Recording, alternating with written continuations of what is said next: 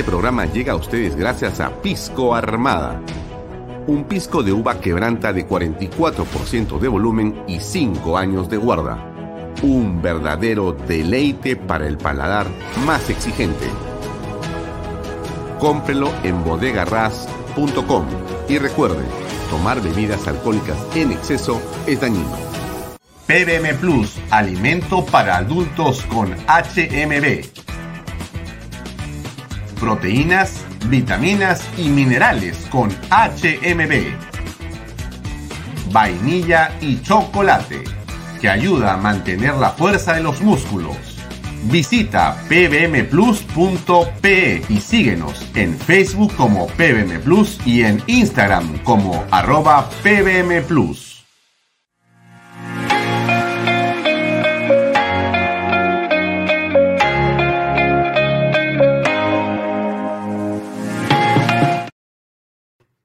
¿Qué tal amigos? ¿Cómo están? Muy buenas noches.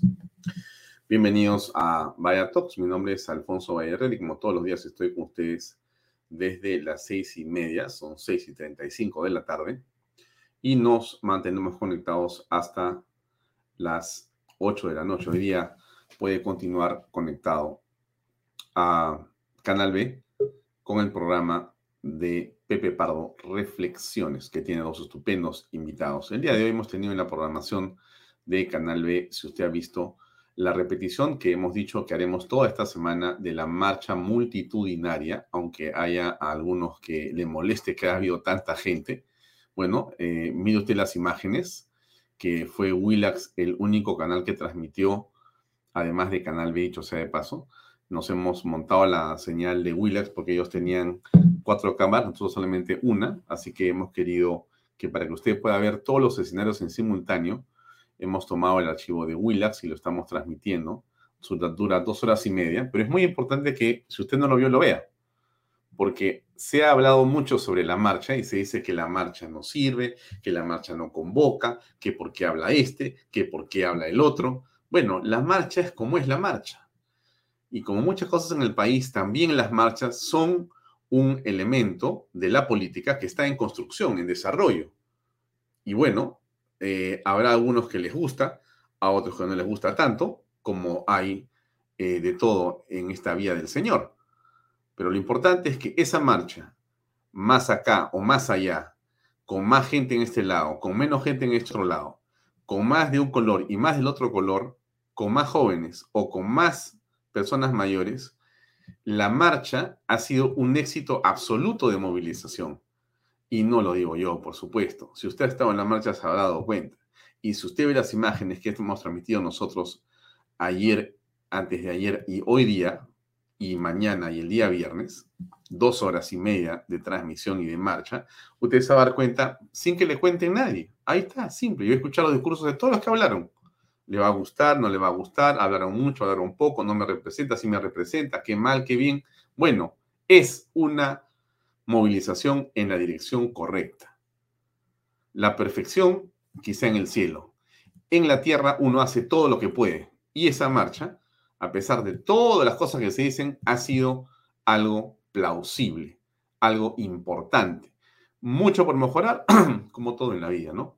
Mucho por mejorar en Canal B, mucho por mejorar seguramente en su trabajo usted, mucho por mejorar seguramente en eh, su almuerzo o su desayuno o su cena o su, o su condición física o su peso o su trabajo o su carro, lo que sea. Todo se puede mejorar, también las marchas, por cierto. Bien, y hemos tenido una entrevista muy eh, interesante porque es una entrevista del pasado, tiene 12 años la entrevista, un poquito más. Es del mes de enero del 2010. Estamos hoy en junio del 2022, casi dos años y medio detrás, ¿no? Y entonces yo, como ustedes saben, nosotros estamos en Canal B, tenemos unos archivos enormes, gigantescos, nos llama la atención la historia, siempre nos ha parecido que la historia es muy importante. Yo a entrevistas pasadas y sinceramente me, me quedo escuchándolas y las escucho varias veces porque desde mi punto de vista tienen un enorme eh, valor en la reflexión que aportan al sentido de la política, al sentido general. Entonces, cuando tú escuchas a Pedro Pablo hace 12 años y medio, y entonces conoce la historia política de Pedro Pablo al día de hoy, hay mucho que reflexionar en torno a lo que ha ocurrido en el país. Mucho. ¿Quién era Pedro Pablo hace dos años y medio? En la entrevista están sus pensamientos políticos determinados, está lo que pensaba hacer. No había alianza para el gran cambio. Él decía que de ninguna manera no quería que hubiera una alianza. Terminó haciendo el gran combo. ¿Sacaron ustedes el gran cambio del 2011? Bueno, yo trabajé en esa campaña con Pedro Pablo Kuczynski eh, y fue eh, una experiencia muy interesante. Yo no hice nada más con Pedro Pablo en ningún momento más de mi vida, pero sí en esa campaña que fue una campaña con el PPCUI muy, pero muy interesante desde mi punto de vista. Yo en esa entrevista eh, por supuesto, no lo conocía, pero Pablo era la primera vez en mi vida que lo veía. El que fue después congresista, Gilbert Violeta, me, coordinó esta entrevista y la hice en la casa que está al costado de la nueva, que ahora está embargada también, ¿no es cierto? La nueva es la que, la que ustedes conocen. Bueno, al costado de la casa de Choquebón, que todos conocemos, está la casa antigua de Pedro Pablo, que alquilaba una embajada. Bueno, ahí fue la entrevista, en la casa antigua, un comedor redondo, o una, sí, un comedor redondo. Y ahí fue la entrevista. Me acuerdo que tuvimos unos minutos. Bueno, está ahí, la entrevista dura 19 minutos. Le recomiendo verla, ¿verdad? Se lo digo que lo recomiendo. Véalo usted. Me parece interesante siempre mirar lo que ha pasado en la historia política reciente. Bien, hoy tenemos como invitado a Alberto Borea. Eh, me parece muy interesante conversar con un abogado de, digamos, la profundidad y la reflexión y el conocimiento y experiencia, no solamente jurídico, por supuesto, que eso me parece siempre importante y nosotros invitamos a muchos abogados acá, pero sobre todo a su profundidad política, ¿no? Ustedes conocen la historia política de eh, Alberto Borea. Eh, él es un hombre que... le vamos a preguntar a él para que nos cuente un poquito, ¿no? Porque para va a estar yo adelantando el CV de, Alberto, que es una persona muy interesante para conversar y de él queremos conversar sobre la actualidad. Eh, pero hoy día, también solamente para que ustedes sepan, tenemos, este es el tema de Borea, eh, Alberto, eh, el nombre puede llevarnos a alguna idea determinada que Alberto va a saber perfectamente explicar cuando el inglés. El nombre lo puse yo, por si acaso, a la entrevista. Yo le puse el nombre La Organización Criminal que Gobierna. Yo le puse ese nombre, no Alberto Borea. Y bueno, perfecto, y, conversaremos con él en lo que está pasando en el país, que es el tema clave. Ahora, y tenemos también a Pepe Pardo, que ustedes conocen perfectamente. Pepe Pardo tiene un programa más reflexiones que les recomiendo. Y tiene hoy día a dos estupendos eh, entrevistados. Tiene a Carlos Pareja, que es un diplomático destacado embajador del Perú en Estados Unidos, España y Chile, y el tema de la diplomacia está realmente de moda en este momento. Y también va a estar César Campos, que ustedes también lo conocen porque es un hombre ampliamente conocido eh, por todos. Yo creo que es una entrevista muy interesante la de, la de Pepe, así que les recomiendo eh, sacar su canchita o su agüita mineral o lo que tengan ahí, su chicha morada, para seguir hasta las 9 de la noche aquí en Canal B, el canal del Bicentenario. Bien, a ver, entonces, en 106 días eh, sin responder, nuestro presidente en realidad eh, se la pasa, creo que de lo mejor. Porque él dijo, bueno, ya arreglaba el problema de Silva, ¿no es cierto? Que es el problema fundamental que tenemos en este momento todos los peruanos. Ustedes saben todo lo que está, lo que está pasando con Silva. Me refiero al ministro, ¿no es cierto? Que de repente y de la noche a la mañana desapareció. E, esto es eh, realmente inverosímil, pero bueno, eh, eh, mi padre siempre me decía, mira, Alfonso, si tú quieres ser periodista, nunca en tu vida digas que te has sorprendido, porque un periodista no se sorprende. Un periodista transmite el hecho, opina sobre el hecho y está preparado para cualquier circunstancia. Si tú te vas a sorprender, dedícate a otra cosa. Así que, bueno, eh, eh, rememorando a mi querido padre, hombre que yo adoro con toda mi vida, entonces decía, bueno, claro, ¿de qué te sorprendes? Pues Alfonso, me decía yo mismo, ¿no? ¿De qué te sorprendes? Más bien, vamos a continuar en este ambiente de zozobra para ver qué va a pasar. Entonces, bueno, comencé a ver dónde estaba nuestro jefe de Estado y bueno, lo encontré por acá bajando de un avión. En realidad es el avión presidencial, ¿no? Se ha ido de lo lindo el presidente con toda su comitiva, realmente como el mejor de los momentos de la política exterior peruana. Ahí lo ven ustedes con la señora, ambos investigados por la fiscalía, ella y él, dos investigados nos representan, bueno, en fin, como es la vida, y lo recibe una persona, imagino, eh, el algún embajador o miembro de la diplomacia seguridad norteamericana, y ahí está él, el señor Forsyth. El señor Forsyth saluda al presidente de la República, es embajador del Perú eh, ante la OEA, si no me equivoco, o embajador del Perú en Estados Unidos. No sé exactamente cuál es el cargo del señor Forsyth, pero sé que es embajador del Perú allá. No sé si le corresponde, ojo lo que digo, ¿no? No sé si le corresponde al eh, señor Forsyth por eh, la jerarquía y por protocolo ser él el que da la bienvenida al presidente de la República al suelo norteamericano. No tengo idea, pero más allá de eso, a mí me da risa siempre, no, perdónenme, no me da risa. A veces tengo expresiones que son un poco ligeras, perdónenme. Veo esto y bueno, eh, aprecio con atención lo que ocurre, ¿no? Los besos y los abrazos y las extensiones de mano y los cariños del embajador hacia la primera dama eh, son enternecedores, creo, ¿no? A ustedes solamente también le enternecen un poco. A mí me enternecen.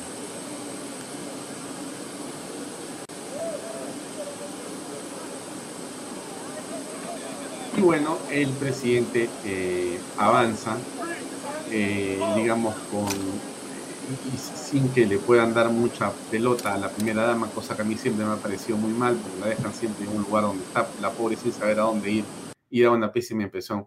Pero de repente yo soy un poco fijón o molestoso y no es para tanto. Pero se lo pongo otra vez porque al final de cuentas es la imagen de nuestro presidente, aunque a usted le moleste y de repente a mí no me guste mucho, pero no importa, es el presidente de la República del Perú, baja del avión presidencial del Perú, llega a Estados Unidos, ahí está con su señora, qué bueno, perdónenme que siga rajando, disculpen nada más, que no baje la señora con la cartera que siempre anda, ¿no?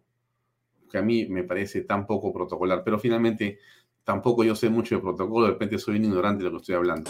Pero bueno, ahí está lo que está usted apreciando, no, es, no, se, no sabe, nadie nadie les explica. No sé si hay alguien de protocolo en alguna parte del Perú que trabaja para el Estado. Me imagino que sí. O sea, a ver, usted que me escucha, eh, señor o señora, usted es presidente del Perú y viaja al extranjero y sube al avión y va, y va a bajar al avión. Yo me pregunto, y le pregunto a usted, ¿usted no cree que alguien de protocolo debería decirle qué hacer? Bueno, usted me va a decir que estamos hablando tonterías porque perdemos el tiempo en esto. Disculpe, pero yo creo que los detalles también son importantes en la vida de las personas. Y acá lo único que se muestra es otra vez una enorme, enorme improvisación, en fin, que es parte de la historia del Perú. ¿Cuál es el punto? El punto es que el presidente a estas alturas está hiper happy, hiper happy. Creo que eh, debe ser uno de los viajes más felices del presidente de la República, porque por supuesto no ha pasado nada. Silva, mejor dicho, eh, Pacheco, mejor dicho, a, a, Villaverde no lo van a sacar. Entonces, Villaverde, Samir no va a salir a decir nada ni de las elecciones, los tres millones, ni va a hablar más cosas como él ha ofrecido si lo saca. Un punto. Segundo punto. Eh, Pacheco está no habido. Perfecto. Fray, el sobrino, está no habido. Perfecto. Y ahora Silva que era una amenaza potencial, ya desapareció. Perfecto. Entonces, mira, me voy en el avión presidencial, bajo, voy con mi esposa, me voy a, conocer Los Ángeles, me voy una vuelta por acá, me voy por allá, tengo creo que seis días de viaje. Esto es una maravilla. Y nadie dice nada. Solamente bueno, va ella de algunos medios de comunicación, andan molestando con los cientos de días. Por último, sé que a nadie le importan los cientos de días porque lo que importa acá es que no hay oficina para los periodistas en el Congreso. Eso es el gran problema en la prensa peruana, ¿no es cierto? Y los audios que le han montado o le han grabado a Mari Carmen Alba, que son ya, ahora la quieren acusar y la quieren meter presa. Ha salido ya alguien que ha denunciado y la fiscalía no sé si ha recibido la denuncia, pero la quieren meter presa a Mari Carmen Alba por esos audios que han editado y han puesto eh, oportunamente y para evitar, desde mi punto de vista, como cortina de humo, han puesto para que ella se pueda, para que se pueda fugar el amigo Silva. Bueno, esa es un poco la historia. Y bueno, en el Perú, como usted sabe, hay una enorme, eh, ¿cómo diríamos? Una enorme capacidad para poder tirarse la pelota. ¿No? Entonces la fiscalía, acá está la fiscalía, haga su comunicado y dice, oye, pero nosotros dijimos que tal día tenías que capturarlo. Y la policía, la policía dice, sí, yo supe, entonces me puse a buscar, pero todavía no, este, lo encontré, lo empecé a buscar, pues después desapareció y el día 7 recién y el día, bueno, en realidad hay una confusión, no es una confusión, por supuesto, ¿no? Lo que está tratando de explicar es lo inexplicable. Y por supuesto, Claudia Toro, mis respetos y mis saludos a la colega Claudia Toro, dice una cosa que es muy simple y permite poder aclarar lo que a veces no entendemos. El juez dictó medida de detención contra Silva el sábado último. ¿Ya? El sábado último. El sábado último ha sido cuatro, pero desde antes, ¿no es cierto? Ya por si acaso, ojo, ya había una orden de seguimiento. La orden ha sido el día sábado, cuatro ya había un orden de seguimiento por el impedimento de salida. Desde ahí se produce el seguimiento. Se supone, porque hay una orden de seguimiento. Pero ¿qué cosa pasa con la policía? Recién 7 de junio, o sea, 72 horas desde el momento en que se señala que tienen que detenerlo, recién, recién en ese momento se hace oficial. Ahí está el documento a que se refiere la periodista Claudia Toro. Ahí está, en la fecha que tiene acá, bien claro, es 7 del 6 hasta el 7 del 12 del 2022. Son las, la fecha de, inicio y la fecha de caducidad. Mm, ¿Qué les parece a ustedes? Es curioso, por decirlo menos, ¿no es cierto? Por decirlo menos, ¿ah?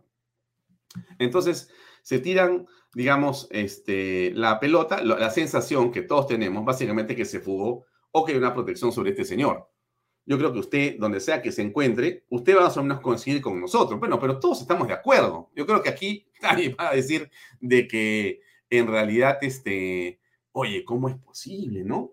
Realmente eh, era increíble, era imposible que se fugara este señor tan correcto, ¿no? Conocemos todos a sus hijos, a su familia, lo hemos visto de siempre, acá, por todos lados. Un, un vecino de Lima eh, tan, tan, tan respetuoso, eh, ah, tan lleno de gestos y de educación, ¿cómo se va a fugar este hombre? Creo que no, esa, no era esa la condición del ministro Silva. O sea, como le dijo a Lucar el día primero de junio, cuando, ojo, ah, el primero de junio ya había sobre él, por parte de la fiscalía, una orden para que se le vigilara. Se le vigilara porque podía en cualquier momento producirse la orden de detención. Y la policía dice que efectivamente recibió la orden y comenzó a vigilar, pero que nunca lo pudieron encontrar, no lo vieron. O sea que la policía no sé dónde estaría mirando. De hecho, la policía se quedó sin megas para ver por internet eh, lo que todos hemos visto en el programa de Lucar. Y de hecho no ve el programa de Lucar. No, bueno, no sé el programa de Lucar, si alguien lo ve, pero en todo caso la policía no lo ve. Y efectivamente nadie sabía dónde estaba, menos la policía. Pero todos veían el señor ministro, ¿no? Declarando que él efectivamente está preparado para ser ministro porque tenía un brevete. ¿Se acuerdan ustedes, no es cierto? Yo tengo brevete, dice el ministro. Y bueno, Lucas se reía, decía, ¿cómo es posible? Pero en fin, no hablaré más de Lucas. Pero ahí están los titulares de la razón del país. todos los titulares del, Perú el día de hoy, menos la República, se refieren a este tema, ¿no?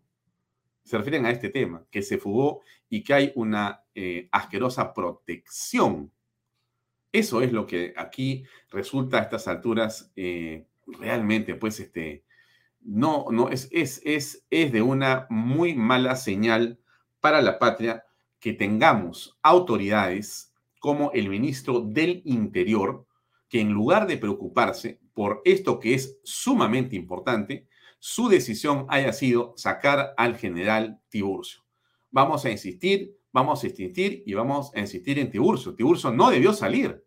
Y la salida de Tiburcio es básicamente para buscar la fuga y la no captura tanto de Fray, primo, primo, sobrino del presidente, como de Bruno Pacheco, secretario general. Y ahora, evidentemente, la salida de Tiburcio favorece, por supuesto, a la impunidad y esta asquerosa protección, como es el país, hacia el señor ministro Silva se fugó silbando. Exministro Juan Silva está con detención preliminar, pero se fugó.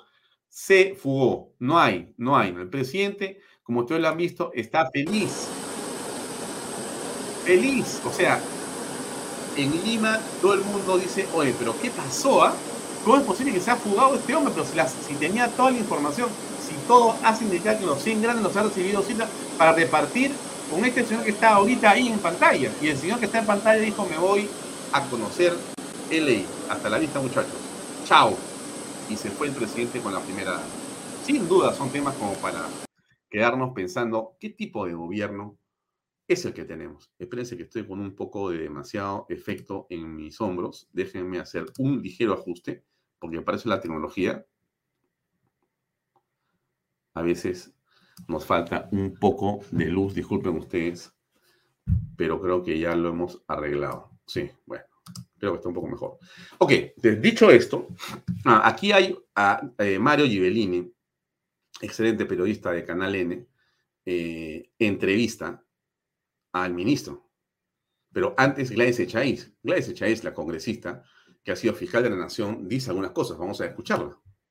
hacer es evitar perturbar el trabajo que se hace desde que le corresponde hacer desde la presidencia. Pero también hay hechos que no pueden pasar por pueden pasar desapercibidos y teniendo en cuenta la magnitud, la gravedad de los mismos, hay que proceder, ¿no? Hay que proceder. dentro de las investigaciones al mismo presidente de la República La situación, bueno, es la de cualquier ciudadano, con la diferencia de que, bueno, tiene prerrogativas que, que no lo tiene cualquier ciudadano, ¿no?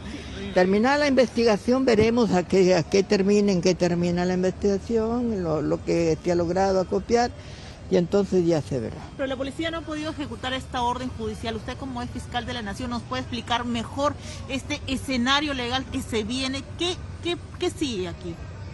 Ubicarlo. No, pero el fiscal, el fiscal sigue trabajando, sigue trabajando. Quien mire, agrava la situación es el que sustrae, el que no colabora, el que no contribuye. A ver, ¿qué puede seguir? Sigue que, incluida la investigación, de tener suficientes elementos, el fiscal formula una denuncia constitucional ante el Congreso. El Congreso puede optar por suspender la medida si es que se, considera que se aclararon los hechos y que no es necesaria mantener esa detención. Pero si la persona se sustrae y se sigue, sigue evitando y no quiere declarar, pues tendrá que pedir la prórroga de la misma. ¿Te das cuenta? hay muchas cosas que la conducta del investigado puede llevar a contribuir que se tomen medidas de esta naturaleza. ¿De repente podría decirse por parte de las autoridades, doctora, por parte del, Ministerio del Interior, por parte de la policía, al no haber tomado previsión? Bueno, yo, creo que la policía debe ser un poquito más acuciosa, ¿no? Más prevenir un poco más en situaciones como estas. A no ser pues que se actúe políticamente y las decisiones o la actuación esté sujeta a decisiones de esta naturaleza, ¿no? Hmm.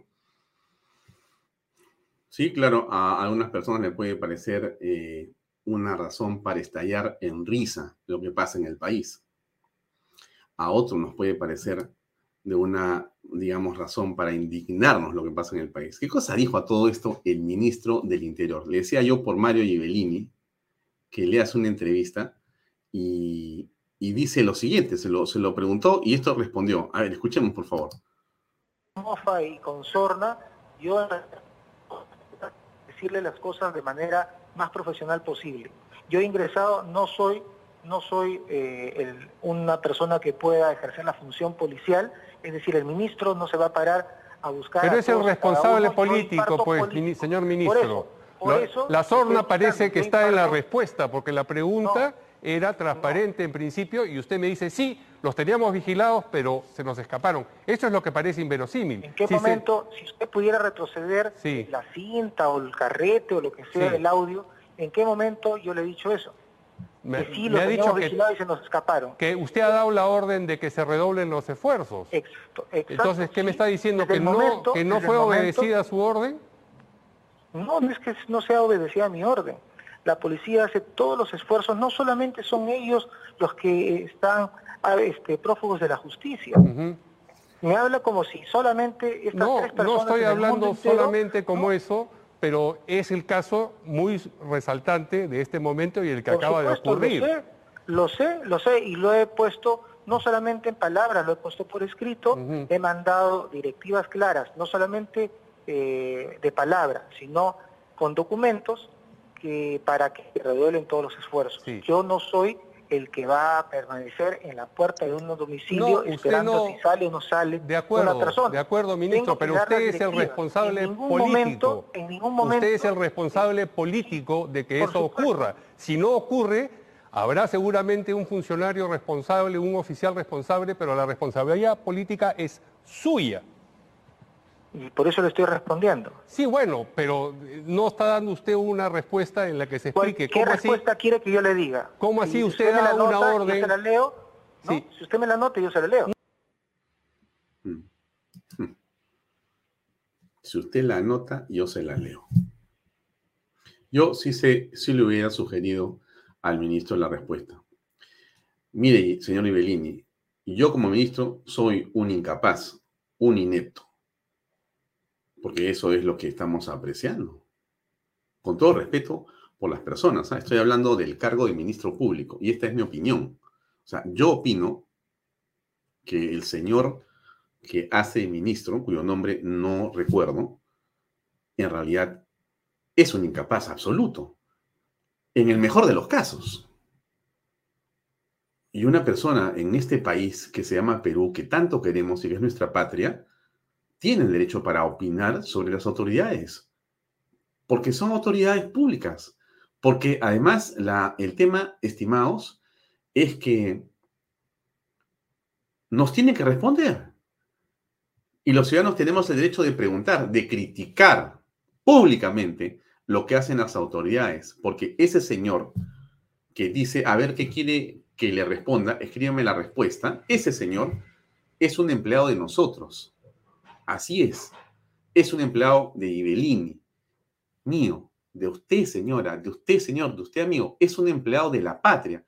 Le pagamos los impuestos, estimados. No está ahí gratis.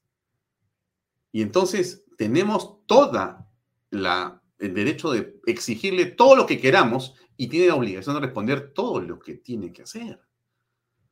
Pero se pone encima insolente con el periodista. Es increíble increíble. Bueno, no es increíble, es como es, ¿no es cierto?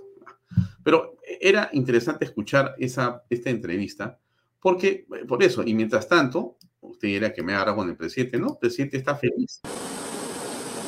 Mientras esto ocurre, mientras esto ocurre, aquí los ministros están eh, de lo mejor, ¿no es cierto? Diciéndole al periodista, bueno, ¿qué cosa quiere que le diga? Pues, bueno, sí, pues sí me responsabilidad. Y y se jugó, pues que ver un montón de cosas, no está preocupado por el ministro Silva, pues el presidente feliz de la vida con Forsyth de la mano. Bienvenido, presidente, bienvenido, lo esperamos. Señora, ¿cómo está? Beso, abrazo, nos vamos a ver ahora, la llevo a pasear. Estamos eh, felices que estén acá, bienvenidos. Claro, claro, claro. Esto que vemos es una teatralización. Esto es algo eh, que nos puede llamar la atención. O puede no llamar la atención, puede decir, oye, bueno, pero es parte de la vida, ¿no? Ya se escapó, ya se fueron, no va a pasar nada. Quizá, y sería muy malo para el país que no pase nada. Sería pésimo para el país que no ocurra nada con estas personas. No puede ser que eh, hayamos escuchado lo que hemos escuchado de Samir Villaverde y que simplemente a estas alturas no ocurra nada en nuestra patria. Lo más que ha pasado, ¿qué cosa es? A ver, déjenme ver qué cosa es el Congreso de la República. Así, ah, el Congreso eh, ha dicho esto. La Comisión de Fiscalización y Contraloría, la comisión cita para este viernes 10 de junio al ministro del Interior, Dimitri Senmache, o Senmache, Senmache. Espero que sea así. Bueno, no, no tengo la pronunciación correcta de este señor, no conozco este apellido, lamentablemente soy un poco corto para conocer los apellidos. Bueno, Dimitri ah, ha sido citado para el viernes, o sea, pasado mañana, para que informe sobre las acciones en su sector para dar con el paradero de los prófugos Bruno Pacheco, Fray Vázquez y el exministro de Transportes Juan Silva Villegas. José Héctor José Ventura Ángel le ha mandado una carta a Dimitri Nicolás Senmache Artola para decirle, por favor, vente al Congreso para que nos diga qué cosa ha ocurrido. Bueno, yo no sé si usted pensará que esto, no sé, no sé, yo no sé, no, no, no, no me parece que va a pasar nada con todo este aprecio por el, por la voluntad del congresista Ventura, ¿no? yo no creo que pase absolutamente nada, sinceramente, no, no veo que se pueda resolver o arreglar. Eh, creo que ya se fugaron, simplemente. La única forma que yo vería que esto puede funcionar es si hay policías que prácticamente en una eh, acción suicida para su propio futuro en la institución deciden tomar eh, las cartas por su lado de una manera tal en la que se lanzan a ubicarlos y a capturarlos, a hacer operativo de captura contra las órdenes que yo creo que existen de alguna parte de la autoridad política para que eso no esté ejecutándose como corresponde. Por eso es que yo hablaba de la salida de mm, del general Tiburcio. Tiburcio estaba jugado por un tema institucional, jugado completamente en favor. Es la impresión que nos da. Quizá yo me equivoco, pero la información que yo tengo es que Tiburcio estaba listo para poder inclusive hasta hacer la captura. Pero lo que estamos apreciando ahora es un blindaje, un blindaje. Lo que dicen los diarios es eso. Asquerosa protección, se fugó.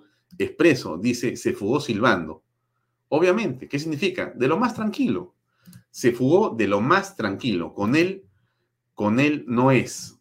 Con él no es. O sea, con él eh, no hay nada que decir. Bueno, en fin, eso es lo que estaba pasando y, eh, por supuesto, dicho sea de paso, lo que ha ocurrido en Carabelí, en Arequipa, es tremendo, ¿no? Hay a estas alturas, entendemos que 14 muertos, una masacre eh, que también resulta, no sé si la palabra es tan evidente lo que pasa en el país, ¿no? Acá hay unas imágenes que vamos a compartir Espero Vida fueron hallados en lo profundo de este precipicio. Habían ocho cadáveres en este terreno árido y pedregoso, todos con lesiones y evidencias de un crimen. Este nuevo hallazgo, confirmado por las autoridades, revela que ya son 15 personas asesinadas en terrenos de la empresa minera Intigold SA, ubicada en la provincia de Carabelí, en Arequipa. Todo empezó hace menos de una semana, cuando se confirmó la muerte de siete personas en el lugar.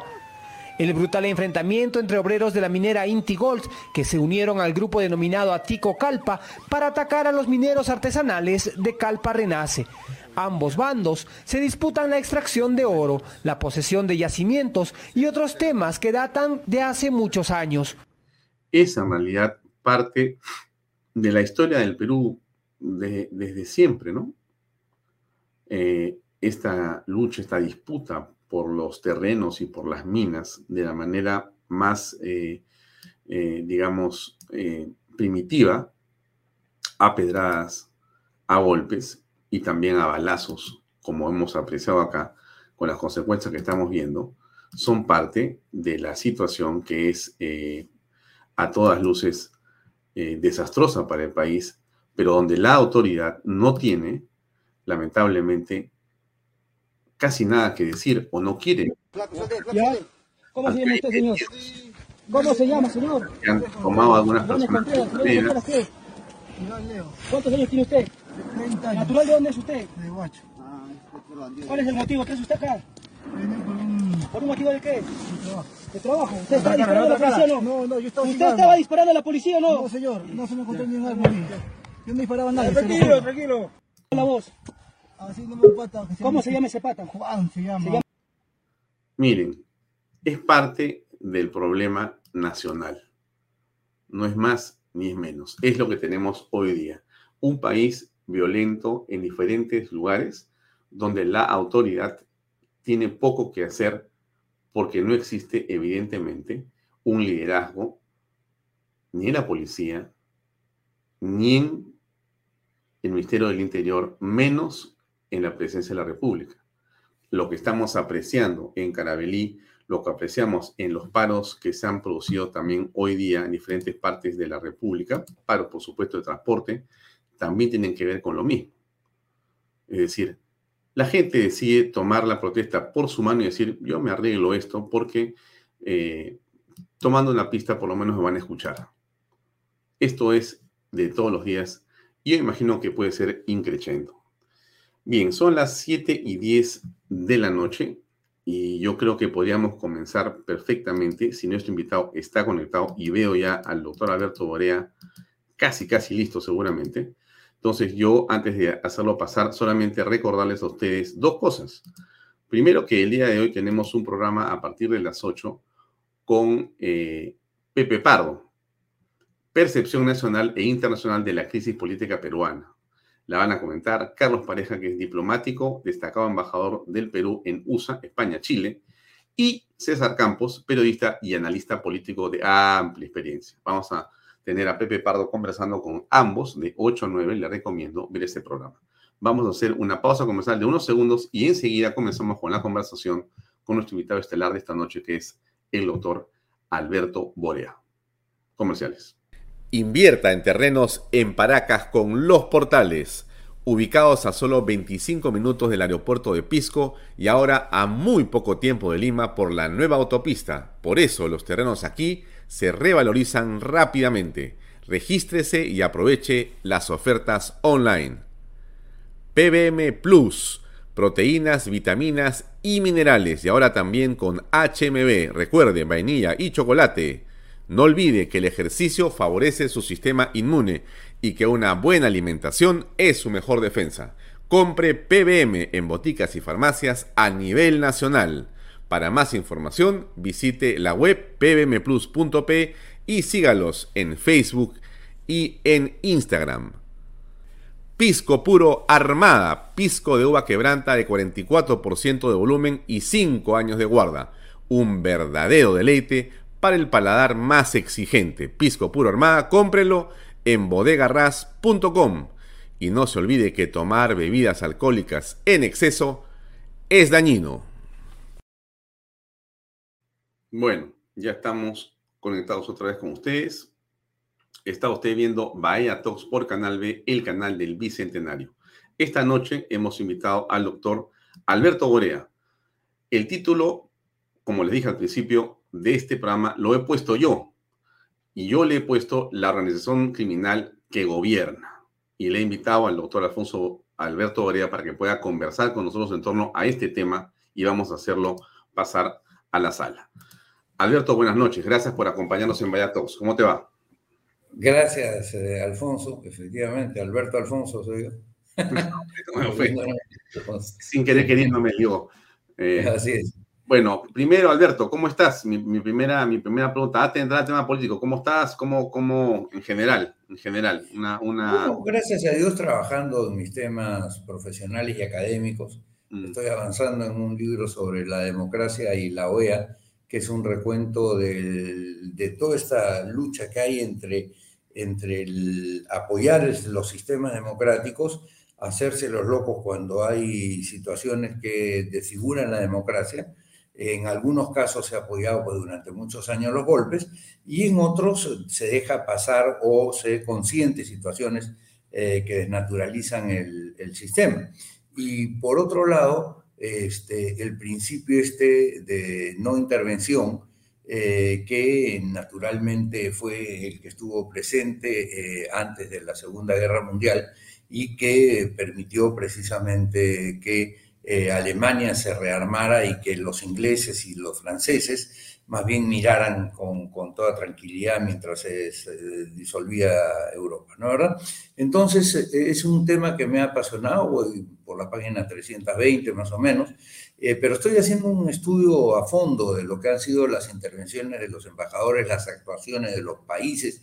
Tú ves, por ejemplo, cómo Venezuela, eh, que siempre estuvo en el lado de la democracia hasta Chávez, cuando Chávez entra cambia totalmente la posición de Venezuela, pero sin embargo, cuando se produce, eh, digamos, la actuación de Pedro Carmón Estangas en el año 2002 y a Chávez lo envían, eh, digamos, detenido, eh, inmediatamente empiezan a clamar por la democracia el embajador en Venezuela, que se llama Valero, Jorge Valero, digamos, ya parecía una persona absolutamente ganada para la democracia y luego vuelven a todo lo que ahora dicen, en donde nadie puede ni siquiera llamarles la atención porque lo consideran una intervención, cosa que es un tema que tenemos que debatir mucho en América Latina, a ver si queremos efectivamente un continente unido en el sistema democrático y además entendiendo lo que es la democracia, definición que hizo la Carta Democrática Interamericana en el Perú precisamente eh, en el año 2001, eh, o si sencillamente seguimos mirando para otro lado y nos da lo mismo y se termina siendo la OEA una unión comercial, ¿no? O, de apoyo comercial. Así que en eso ando, en lo académico. Ya. Cuando eh, estuve presentando la entrevista que tendríamos hoy día, al principio del programa, eh, traté de hacer una presentación de tu CV y después dije, mejor voy a preguntarle a Alberto para que él nos ilustre un poco, porque es bueno siempre un poco de contexto histórico en torno al invitado.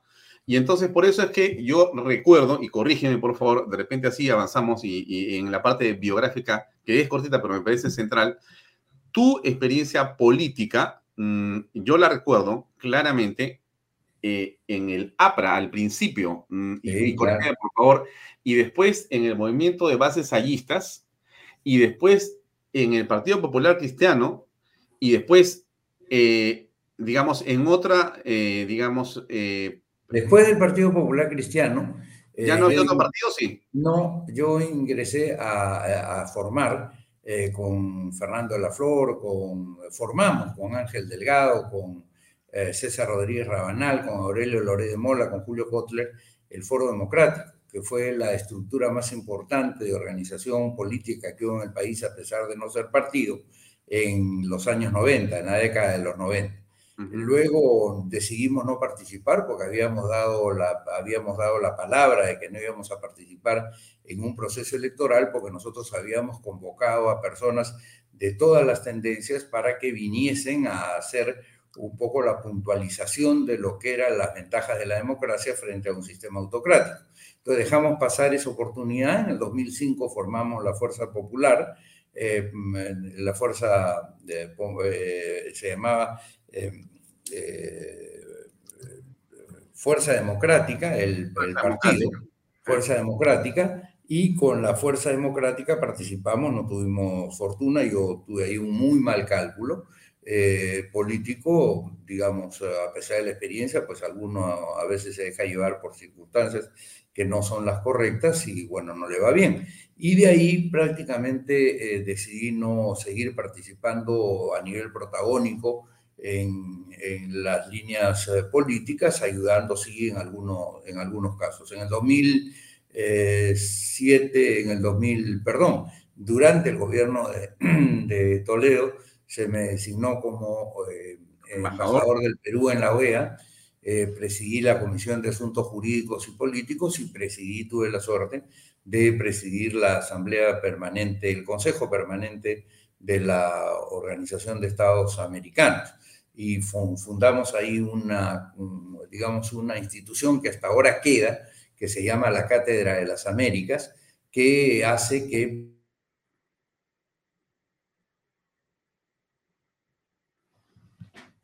pueda participar en eh, conversaciones, en diálogos eh, con, todo el, con todo el continente, es decir, desde ahí se emite a todo el continente, conferencias.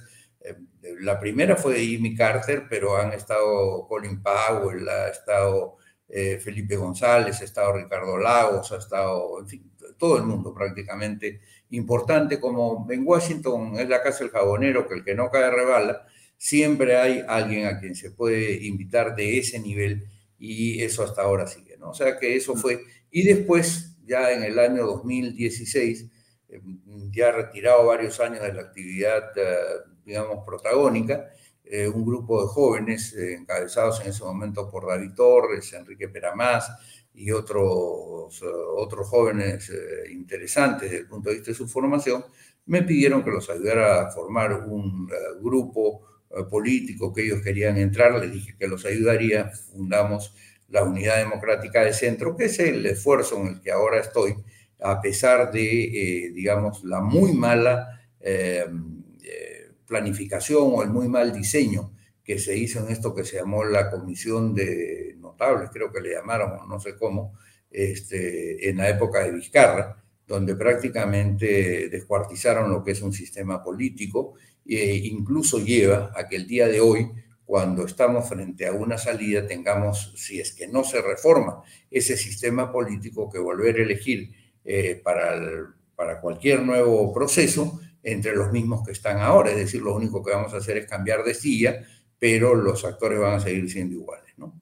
Ya, ahora, em, eh, te agradezco por, por el contexto de tu experiencia porque eh, me permite comenzar con la primera pregunta. Antes de hablar de la coyuntura nacional, eh, dame tu opinión, por favor, sobre la visita del presidente de la República en las últimas horas a esta cuarta cumbre empresarial de las Américas en Los Ángeles, Estados Unidos. Él ha estado ahí, digamos, ha ido con una comitiva en el avión presidencial, ha presentado el día de hoy un discurso, hay unas imágenes de lo que ha sido la presencia del presidente de la República allá, que recibido por el embajador George Forsyth. Y entonces la pregunta es, ¿cuál es la relevancia que tiene un viaje como este en la actual circunstancia y contexto nacional, Alberto, internacional? ¿Cómo lo aprecias? Bueno, a ver, desde el punto de vista de la presencia de un presidente en una cumbre a mí me parece importante porque se relaciona con los demás presidentes de América y puede eh, adelantar conversaciones, hacer acuerdos, etcétera, etcétera. Eso siempre y cuando el, presidente gobierne al país. Lo que sucede es que en este momento el ciudadano que tiene el título de presidente en el Perú no gobierna al país, al contrario, destroza al país y además está en una situación muy mala en relación a la apreciación pública que se tiene de él y de la manera como conduce a la nación que con las justas lo eligió por muy estrecho margen y además con muy poca votación. Eh, y además es tan poco preparado verdaderamente en, en, todo tipo de cosas que dudo mucho que pueda hacer una presentación decorosa, aun cuando le hagan el discurso. Hay un problema de comunicación, creo. Esta es la segunda vez que se congela la imagen, ¿no? Correcto. Eh, esperemos que el otro lo a hacerlo y reconectar. Bueno, esto es prueba de que estamos en vivo y en directo. Son las 19 y 21 minutos, las 7 y 21 minutos de la noche de hoy, 8 de junio. Sí. A ver. se cortó, Alberto, pero ahora sí. Un poquito, sí.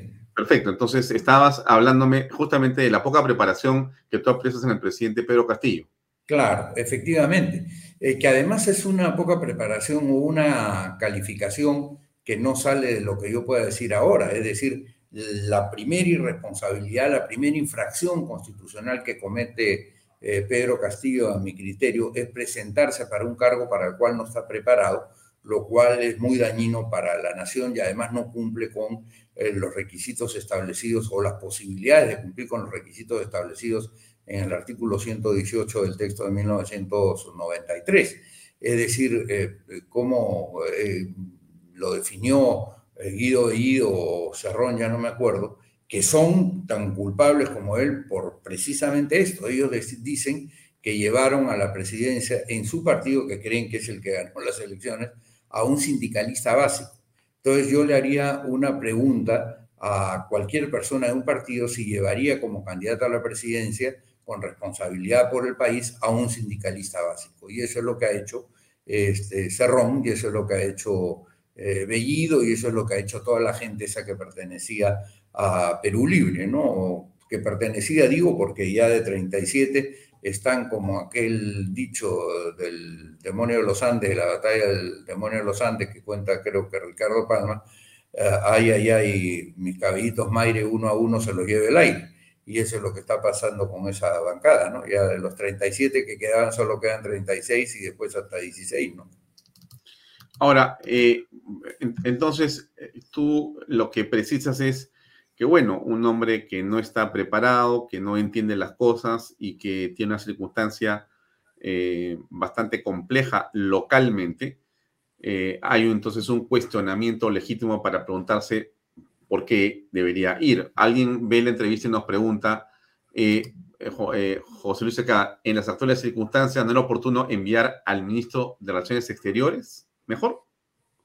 Mira, pudiera haber sido porque el doctor Landa por lo menos habla fluidamente e hila conceptos diferentes, no mezcla género con número, cosa que puede importar poco porque hay mucha gente que, digamos, dentro de ese eh, conclave que no habla castellano, sino habla inglés o habla francés o habla portugués, y en consecuencia esto que a nosotros nos suena a cualquier eh, muchacho de tercero de primaria que ha estudiado castellano o español, que es el idioma de, de, Castillo, además, porque Castillo no habla quechua tampoco, ni habla aymara, ni ninguna de las lenguas peruanas, no conoce tampoco la manera de, de, concertar género y número, por ejemplo, y eso, claro, a quienes eh, eh, nacimos acá y nos hemos eh, educado en el Perú, cualquiera sea su colegio, nos llene un poco, digamos, la sensación de compartir una lengua con,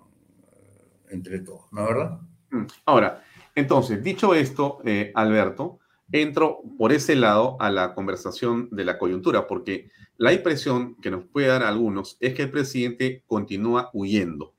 Y el viaje es un capítulo más del escape de Pedro Castillo, ¿no? Él, como sabes tú bien, ahora lleva 106 días sin responder a la prensa. La última vez que habló con la prensa fue la vez que dijo, eh, ustedes son un chiste, ¿no? La prensa es un chiste. Antes había tenido esa entrevista con eh, la gente de CNN y otras más, pero después desapareció y nuevamente se mantiene en silencio. Pero este silencio, Alberto, es peligroso o muy delicado, y es la pregunta, en esta coyuntura en la cual hay tanto de lo que él debería de aclarar. ¿Cómo ves esa posición del presidente de la República? Como otra infracción al texto de 1993, a lo que se conoce como constitución. En primer lugar, porque una de las atribuciones o una de las obligaciones que le dicta el artículo 118 es representar al Estado dentro y fuera de la República, pero no lo representa ni siquiera dentro, porque no, no, cuando conversa con las personas, cuando habla con los peruanos, no representa al país, de lo único que conversa es de que él no va a meter la uña y que lo están tratando de eh, ligar eh, con todo aquello que efectivamente el título que tú has propuesto ahora parece que es una organización de mala entraña la que gobierna o la que está en el gobierno del país de alguna manera, ya, porque ya no solamente se trata de pareceres, de, de escuchas, sino que hasta el propio fiscal ha validado eventualmente los, eh, eventualmente no, directamente los audios en la fiscalía se ha validado, eh, digamos, las voces del ministro de su secretario general, de su amigo íntimo, de los sobrinos y de cuanta gente lo ha rodeado, y él no ha dicho una sola palabra respecto a esa responsabilidad, por último, que él tenía de haber llevado a esta gente a gobernar con él, no obstante la cantidad de eh, actos eh, totalmente irregulares y reñidos con las leyes del país eh, que están cometiendo. ¿no? Por otro lado, tampoco dirige la política general del gobierno, porque no tiene la menor idea del asunto, o sea, no, no dirige nada.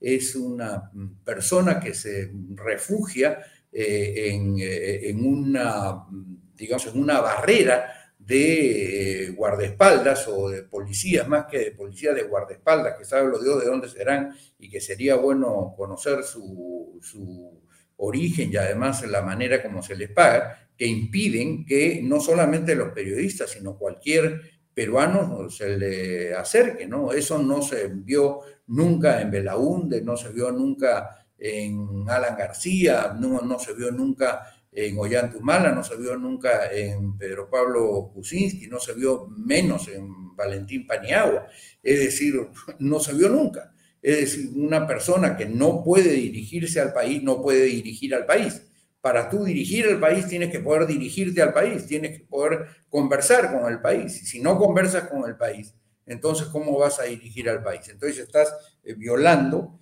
este artículo, pero también está infringiendo la Constitución porque le corresponde al Poder Ejecutivo y a él, por ejemplo, velar por el orden interno eh, eh, por el orden interno. El tema de la seguridad exterior ya hay una acusación sobre eso, pero aquí no se, no se hace respetar el orden interno no solamente en el tema de la eh, delincuencia común, sino adicionalmente en lo que ha venido sucediendo en los últimos meses con los centros de producción eh, que existen en el Perú, en donde eh, se ha desatado todo tipo de vandalismo e incluso se le ha dado órdenes a la policía, es decir, justamente al, al instrumento que tiene él para cumplir con el inciso 4 del artículo 118, a que no actúe. Es decir, este, este, este artículo que es velar por el orden interno, simplemente no lo cumple. Entonces, infringe las obligaciones de, las obligaciones de su cargo. Ya estás viendo tú que por lo pronto ahí tienes tres en las cuales ni siquiera cumple. Ahora, si a eso le sumas que al designar ministros no cumple con lo que establece el artículo 119, que es que para eh, designar ministros tú tienes que nombrar gente competente porque le estás encargando la administración de una rama importante del Estado y nombras gente que ha tenido problemas con la justicia, gente que no tiene ninguna capacidad para llenar ese cargo, entonces sencillamente tú estás despreciando a la nación a la cual tú pretendes gobernar. Otra infracción constitucional a mi. Eh, Alberto, entendiendo lo que tú dices con respecto a lo que el presidente hace o infringe, hay un comentario que nos hace eh, Arenas y que está en el centro de la pregunta. El Congreso no debió autorizar el viaje del presidente, dado que lo que tú estás señalando se podía intuir, pero además hay una coyuntura sumamente complicada con respecto de la oscuridad en la que se mueve su situación, digamos, este, penal. Y entonces, si esto es así, Alberto, ¿cómo se le autoriza? O si no se le autorizaba, era visto el Congreso como obstruccionista y, en fin, ¿cómo, cómo aprecias tú eso? Bueno, yo lo aprecio como un error, porque si yo hubiese estado en el Congreso, claro, hubieres el tiempo absurdo del verbo haber, como dicen, pero de todas maneras, eh, creo que em, la decisión a tomarse era no autorizar ese viaje por lo pronto mientras no cumpliera con estas situaciones. Por ejemplo, ¿qué cosa ha dicho respecto a todas estas personas que están en su entorno y que han sido su entorno y que son su entorno y que ha cometido todo este tipo de actos que son perseguidos por el Ministerio Público con justa razón? No ha dicho una sola palabra, ni de esta ni de otras cosas. Mira, hay temas en los cuales él se comprometió a, con el país a poner claridad Tú te acuerdas del tema de Zarratea y de las visitas a Zarratea y todo lo demás. Él dijo que iba a dar la lista, eso lo dijo cuando era ministra todavía la, señora, Vázquez. ¿no es verdad? Mirta Vázquez. Muy, Mirta Vázquez, muy bien. Entonces salió, dijo que sí, que la iba a dar que en una semana. Muy bien, pero no solamente eso. Él salió a la televisión con una cara de asustado, porque habría dicho, uy, me, grabaron, este, y dijo, no, estoy haciendo una chanchita, es decir, yo mismo le estoy pidiendo plata a empresarios que me han dado para yo poder distribuir. Se le ha preguntado cuánto es esa cantidad, quién le ha dado, cómo le ha dado y dónde está esa plata. Y hasta ahora no dice una palabra, es decir, son hechos que solamente le corresponden a él. Y en consecuencia, si no tiene claridad en eso, si no nos puede decir a los peruanos eso, ¿qué cosa va a decirle a los extranjeros en nombre de los peruanos. Es decir, que en el Perú vale, por ejemplo, eh, copiar eh, documentos, eh, digamos, a, un profesor se le permite dar el, el, ejemplo ético de poder plagiar todos sus exámenes. ¿Qué autoridad tiene un profesor de escuela para, digamos, jalar, como se dice, a un muchacho, si es que él es precisamente el primer copión? Eh, de la República. Y eso, adicionalmente, con otro tema que es absolutamente objetivo. Cuando tú te recibes de maestro, si mal no recuerdo, de magíster, eh, no de maestros, de maestría, no de maestro, no, de, de magíster, tú tienes que, según la ley, hablar dos idiomas. Es decir, eso es absolutamente objetivo. Hasta ahora el ciudadano Castillo no nos ha dicho cuál es el segundo idioma que habla, porque habla con dificultad el primero y evidentemente no habla quechua, no habla aymara, no habla inglés, no habla francés, no habla ruso, no habla alemán, no habla nada. Entonces, ¿cómo pueden darle, cómo puede él presentarse a, tener un grado en el cual evidentemente no tiene la calificación objetiva mínima? Entonces, una, eh, ¿qué es lo que ha pasado con, qué es lo que ha pasado con el Congreso? Castillo el otro día aparece, lo vi en la televisión, diciendo que hay que, que, se deje el Congreso de criticarlo y de cuestionarlo. Perdón un momentito, yo puedo estar de acuerdo con que el Congreso podría tener un poco más de actividad legislativa, pero el Congreso no puede dejar de ninguna manera de tratar todo este tipo de atrocidades que están sucediendo en el país y no puede ser una suerte de caja donde tú tiras todo al olvido. Eh, este, abres la tapa, tiras un acto impresentable, cierras la tapa y te olvidas del asunto. Y eso es lo que ha sucedido con los ascensos militares, eso es lo que ha sucedido con Bruno Pacheco y los 20 mil dólares, eso es lo que ha sucedido con todo. Entonces el Congreso tiene el deber de hacer oposición firme en ese caso y no dejarse llevar por, eh, digamos, eh, esta prédica o esta narrativa de los sectores eh, vinculados a Cerrón y al terrorismo que pretenden que no se le puede tocar ni con el pétalo de una rosa al ciudadano Castillo. Eso no es así. Ningún presidente ha sido intocable en el Perú. Ningún presidente ha sido intocable. No veo por qué Castillo no pueda ah, ser, digamos, cuestionado por, por las diversas eh, inconductas con las que, en las que permanentemente incurre.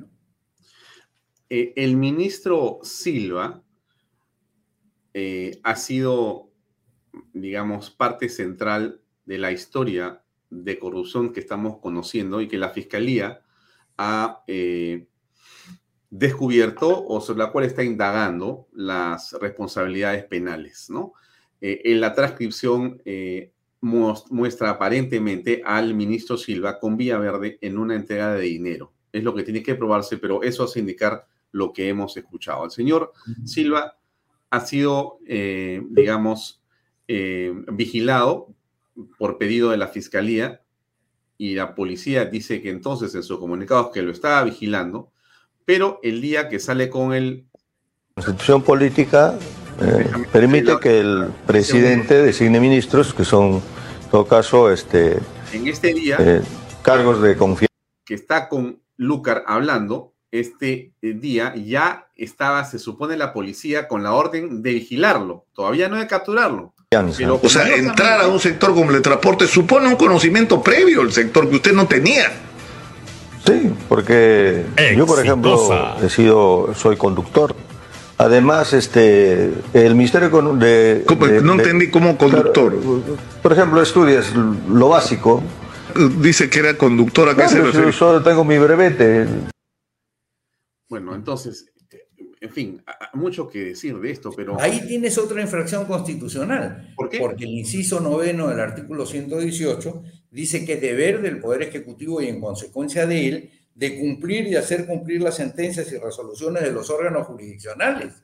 Es decir, él ya sabían los órganos jurisdiccionales y ya sabían los órganos del Poder Ejecutivo que tenían que poner cuidado con que esta persona no se escapara, como sucede con Pacheco, como sucede con este, el sobrino y todas las otras personas.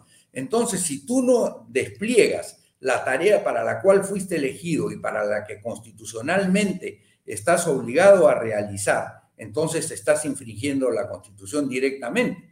Y mira tú que aquí hay un tema que hay que plantearlo.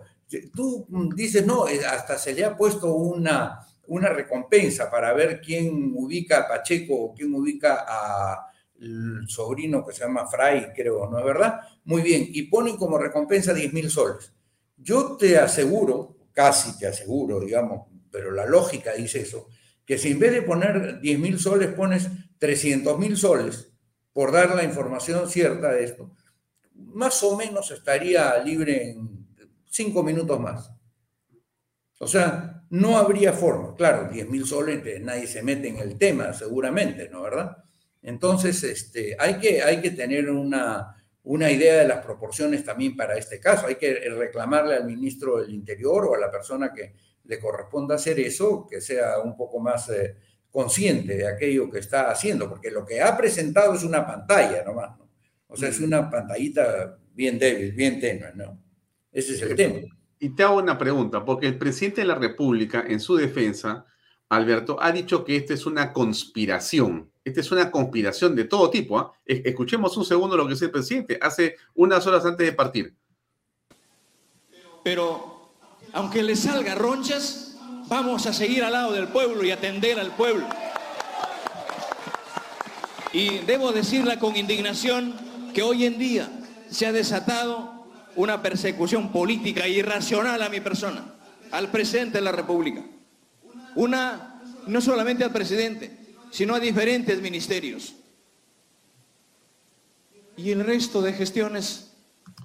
¿No? Y entonces el primer ministro Aníbal Torres dice, es una conjura, es una persecución judicial, fiscal, periodística, todos, todos están contra el presidente de la República.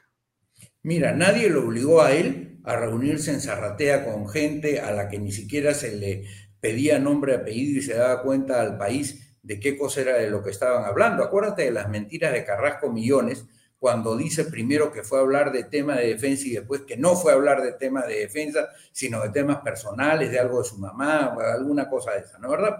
O sea, me voy acordando, así como el problema es que son tantas cosas que ahí es difícil mantener el, mantener el rosario de cosas en las que está. Pero en segundo lugar, nadie lo metió en eso, nadie lo metió en lo de la chanchita, nadie lo metió en la tesis. ¿Qué conjura ha habido para el tema de la tesis? ¿Qué conjura ha habido para que él vaya a algún sitio o para que copie la tesis? ¿Qué conjura ha habido eh, para que él vaya a pedir determinados ascensos militares. ¿Qué conjura ha habido para que reciba a gente que al día siguiente de haberla recibido gana una licitación y después aparecen las personas que están colaborando con la justicia y dan exactamente los datos que tú los corroboras eh, más o menos con la más o menos no, exactamente con las fechas, es decir, eh, se, hace la licitación, van donde este personaje y al día siguiente gana. Es decir, ¿y qué está, qué está diciendo ahí?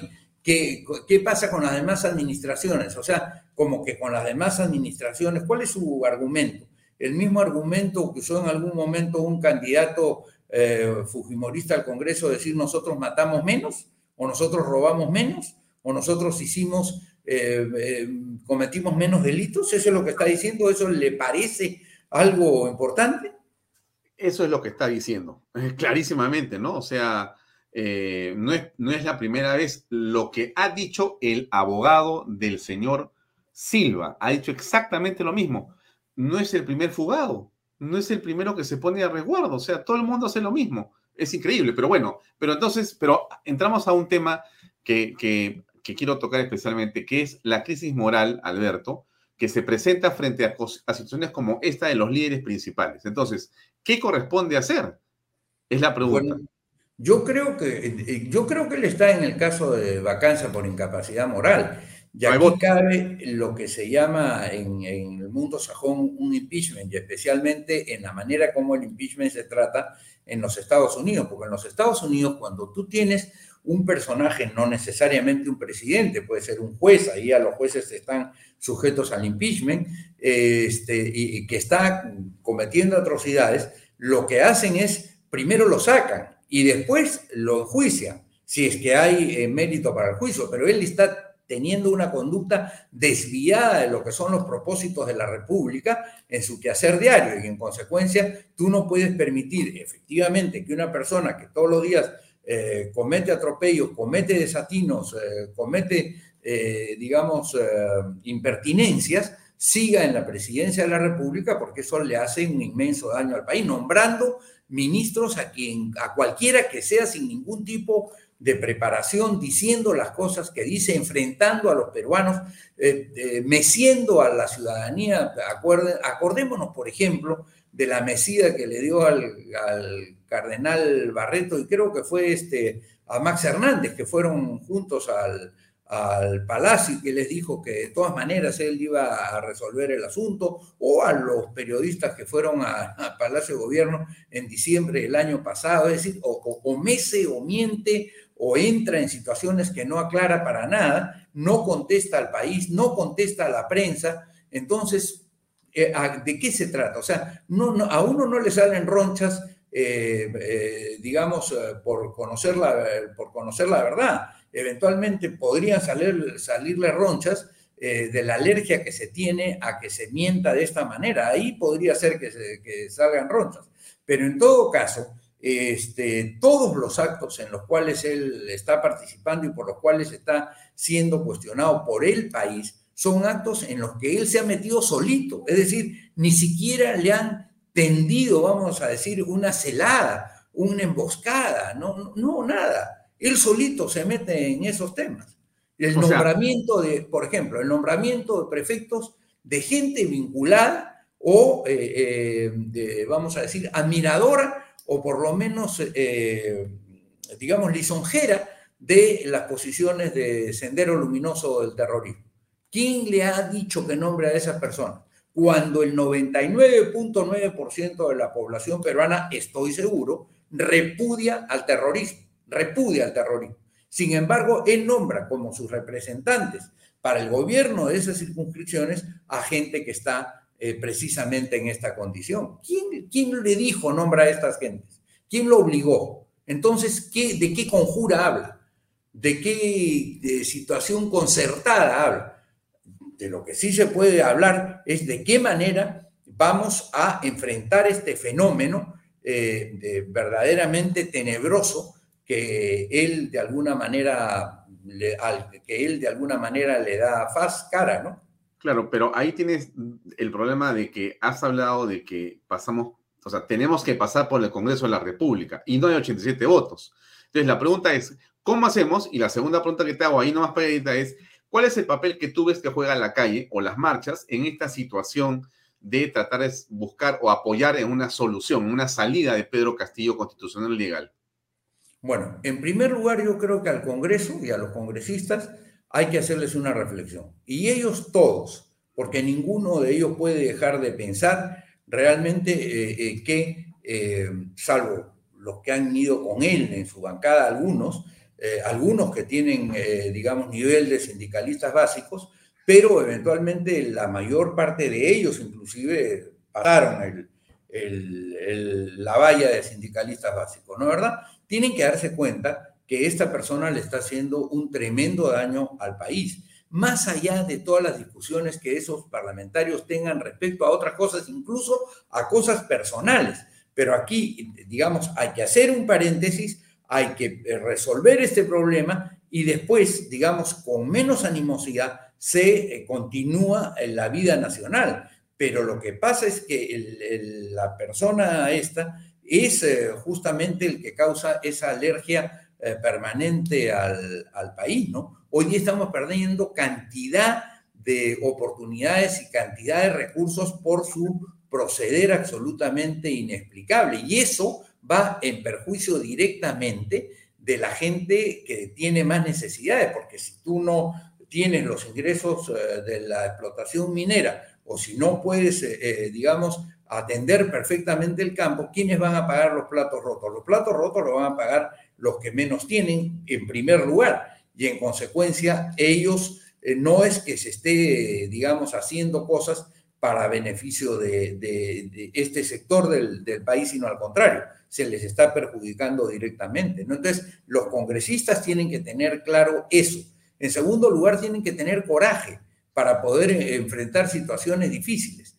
Eh, el presidente Truman, eh, hay una frase del presidente Truman en, el centro Carter en Estados Unidos que dice, aquel político que no es capaz de, poner, de, ir en contra de la corriente en un momento determinado, no puede pedirle a su país o a su circunscripción el honor de poner el peso de esa circunscripción o de ese país sobre sus hombros.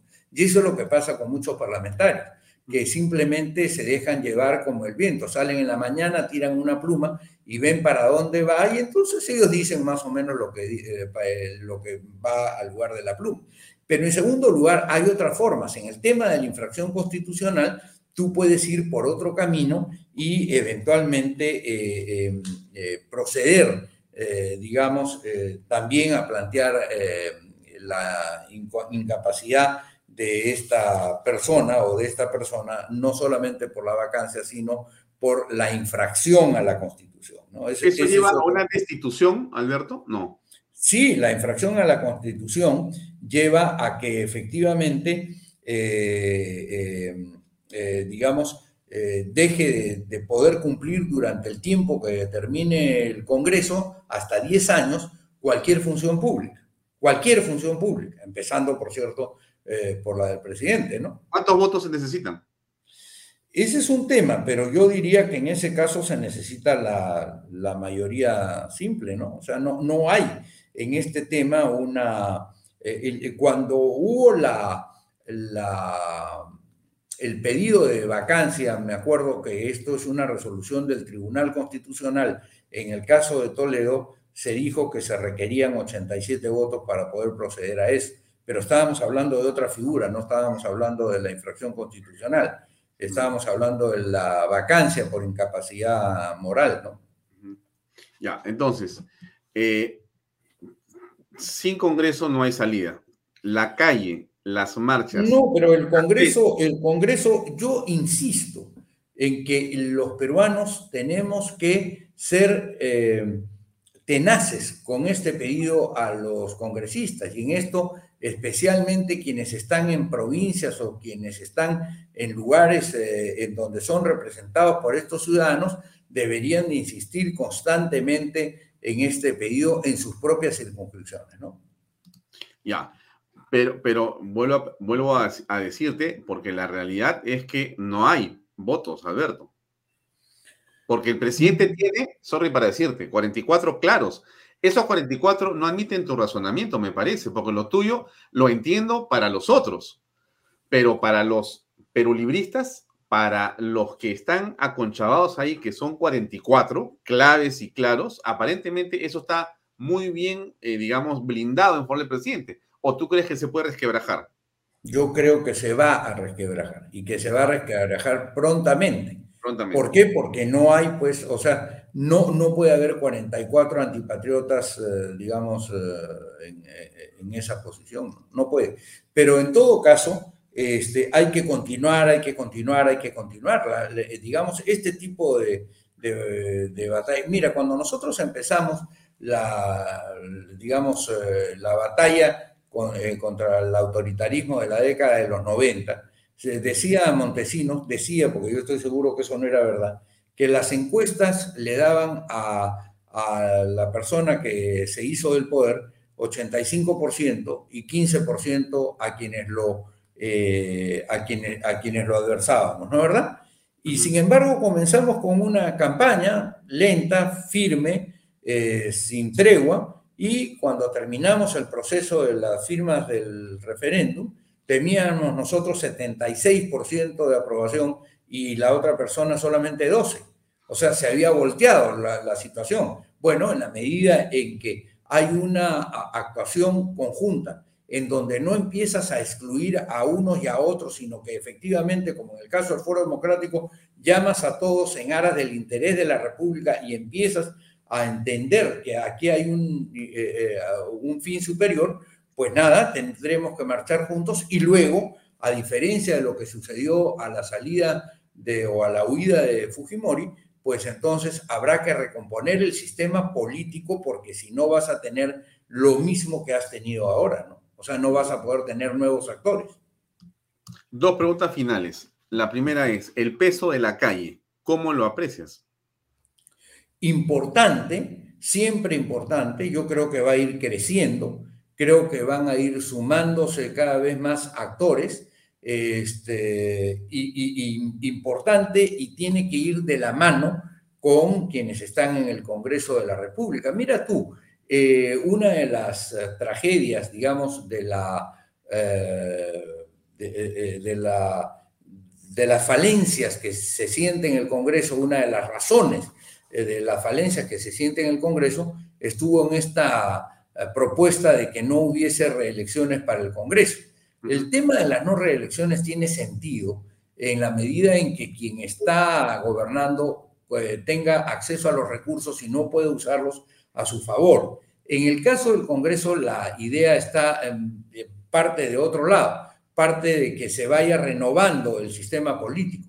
Y yo he planteado en diversos trabajos, incluso en, en el manual de la Constitución, que es el último libro que he publicado, mi libro número 17, dice eh, efectivamente, hagamos una cosa imaginativa.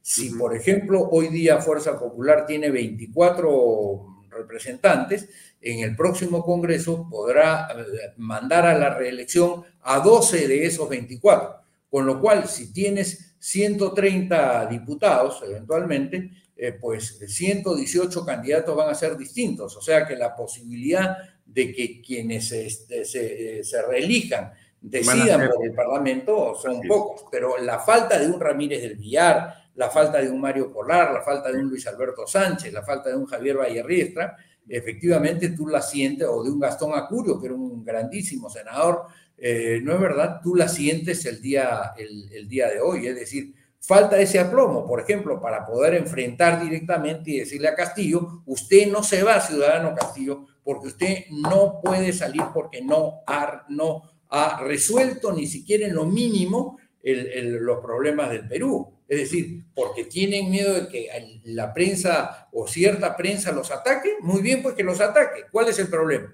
Yo me defiendo.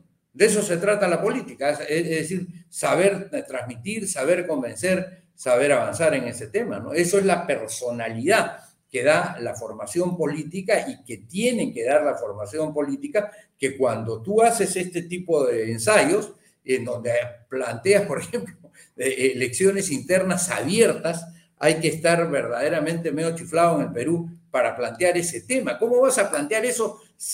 Con lo cual prácticamente das la posibilidad a que cualquiera por cualquier razón vaya a votar y haga la lista más mamarrachenta para cualquier tipo de congreso. Es decir, es no entender el sistema político, no entender, no haber participado nunca.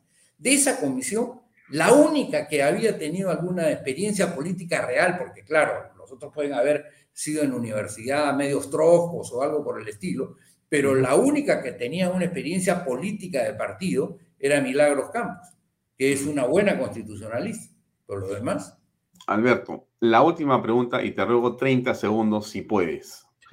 ¿Es Pedro Castillo el cabecilla de una organización criminal?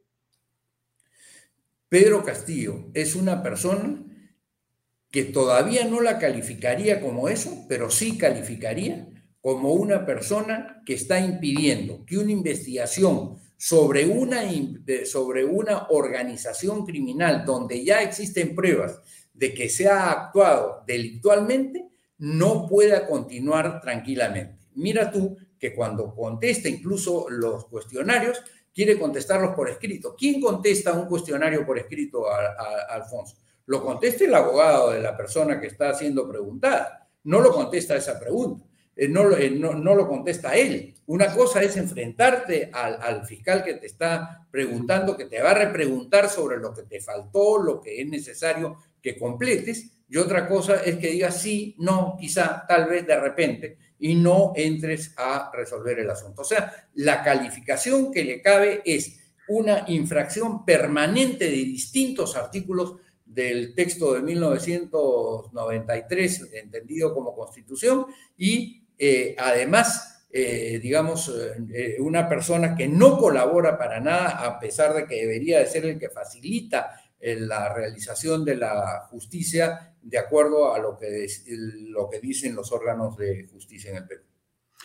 Muy bien, Alberto, gracias por este tiempo concedido a Baella Talks y te comprometo a otra oportunidad continuar comentando esta coyuntura compleja. Muchas gracias por acompañarnos esta noche. Gracias a ti, Alfonso, y mucha suerte siempre. Muy amable, ¿eh? buenas noches. Chao. Bien, amigos, era el doctor Alberto Borea que nos ha eh, dado una serie de ideas y planteamientos en torno a la coyuntura política. Él es un constitucionalista, un político, ya han escuchado ustedes su opinión, que creo que es valiosa para esta coyuntura también. Eh, hoy ya tenemos reflexiones que vienen a continuación. Va a estar el eh, embajador Carlos Pareja, un diplomático que ha sido embajador del Perú en Estados Unidos, en España, en Chile, etcétera, un hombre con muchísima versación. Va a ser una súper conversación la de Pepe Pardo. Y también César Campos, el periodista analista político. Creo que está por acá Pepe Pardo. Lo veo, déjenme saludarlo.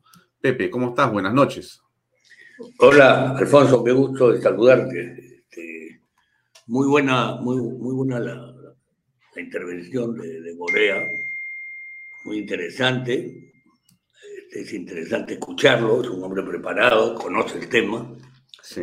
Y te felicito porque realmente tienes magníficos invitados. ¿Cómo estás?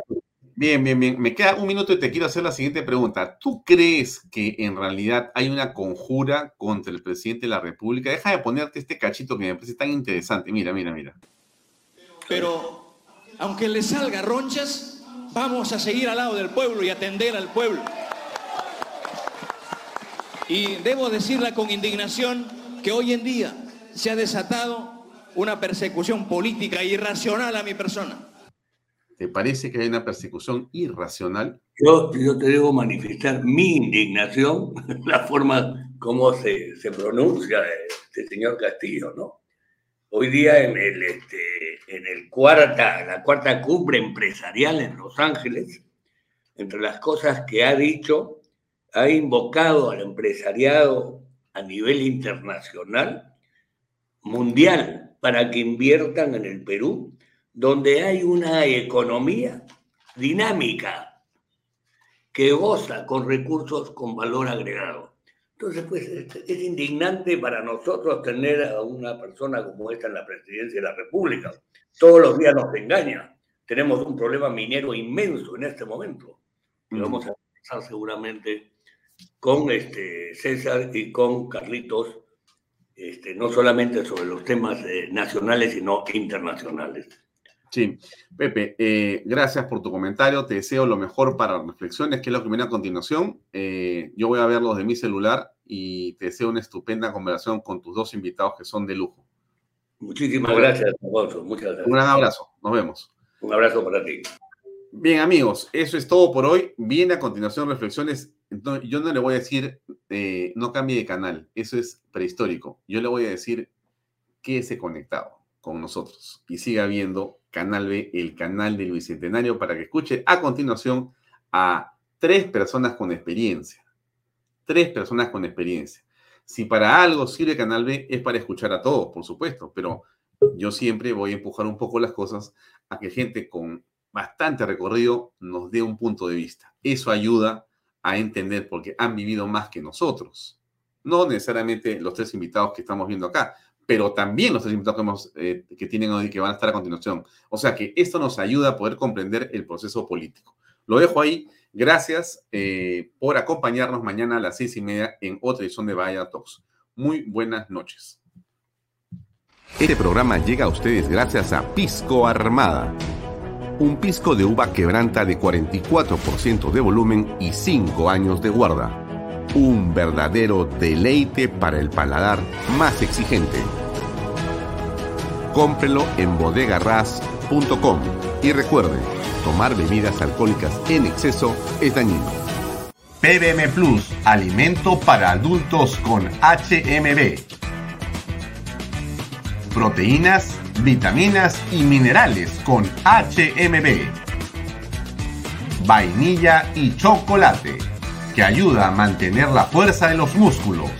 Visita pbmplus.pe y síguenos en Facebook como pbmplus y en Instagram como arroba pbmplus.